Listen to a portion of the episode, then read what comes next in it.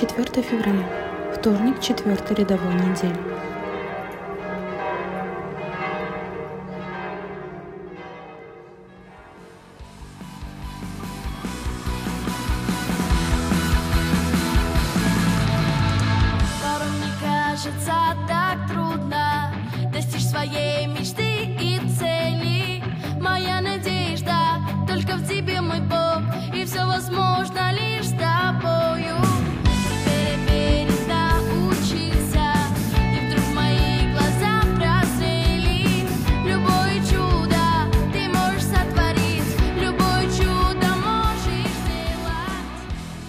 Чтение Святого Евангелия от Марка.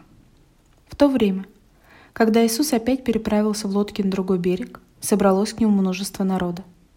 Он был у моря. И вот приходит один из начальников синагоги по имени Иаир, и, увидев его, падает к ногам его, и усильно просит его, говоря, «Дочь моя при смерти, приди и возложи на нее руки, чтобы она выздоровела и осталась жива». И Иисус пошел с ним. За ним следовало множество народа, и теснили его – Одна женщина, которая страдала кровотечением 12 лет, много потерпела от многих врачей, истощила все, что было у ней, и не получила никакой пользы, но пришла еще в худшее состояние. Услышав о Иисусе, подошла сзади в народе и прикоснулась к одежде его. Ибо говорила, «Если хотя к одежде его прикоснусь, то выздоровею». И тотчас иссяк у нее источник крови, и она ощутила в теле, что исцелена от болезни. В то же время Иисус, почувствовав сам себе, что вышла из него сила, обратился в народе и сказал, «Кто прикоснулся к моей одежде?» Ученики сказали ему, «Ты видишь, что народ теснит тебя, и говоришь, кто прикоснулся ко мне?» Но он смотрел вокруг, чтобы видеть ту, которая сделала это. Женщина в страхе и трепете, зная, что с ней произошло, подошла, пала пред ним и сказала ему всю истину. Он же сказал ей, «Черь, вера твоя спасла тебя. Иди в мире и будь здорова от болезни твоей».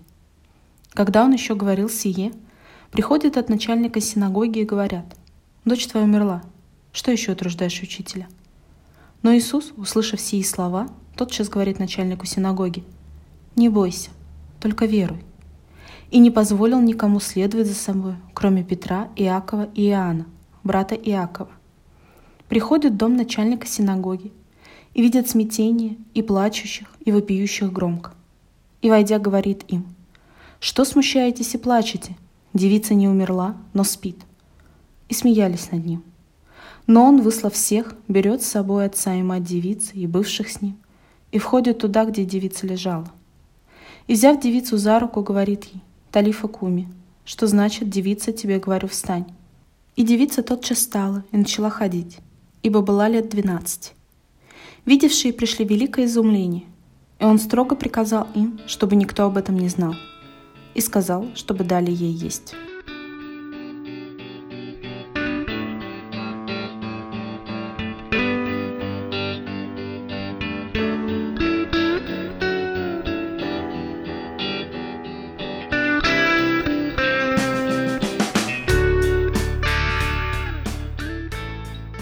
В большинстве чудес исцеления, которые совершал Иисус, есть определенная последовательность.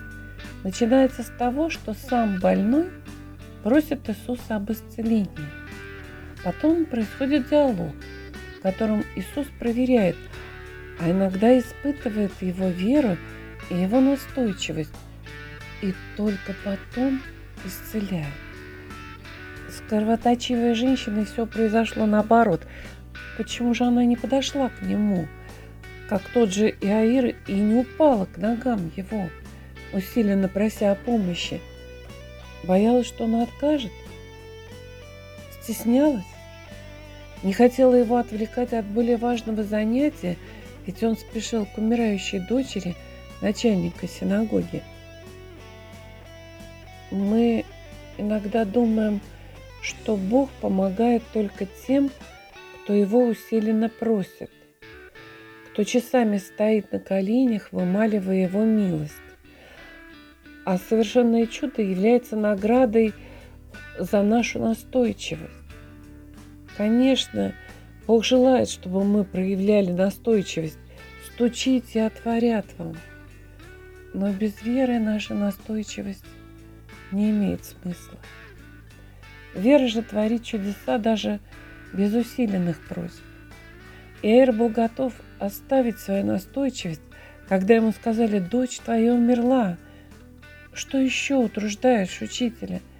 И действительно, зачем утруждать Иисуса, когда иссякает всяческая надежда, когда понимаешь, что твои усиленные просьбы уже бесполезны? Не бойся, только верой, отвечает ему Иисус. Как тут верить, когда твой дом наполнен плачущими и вопиющими? Наверное, именно это и есть самое важное испытание нашей веры.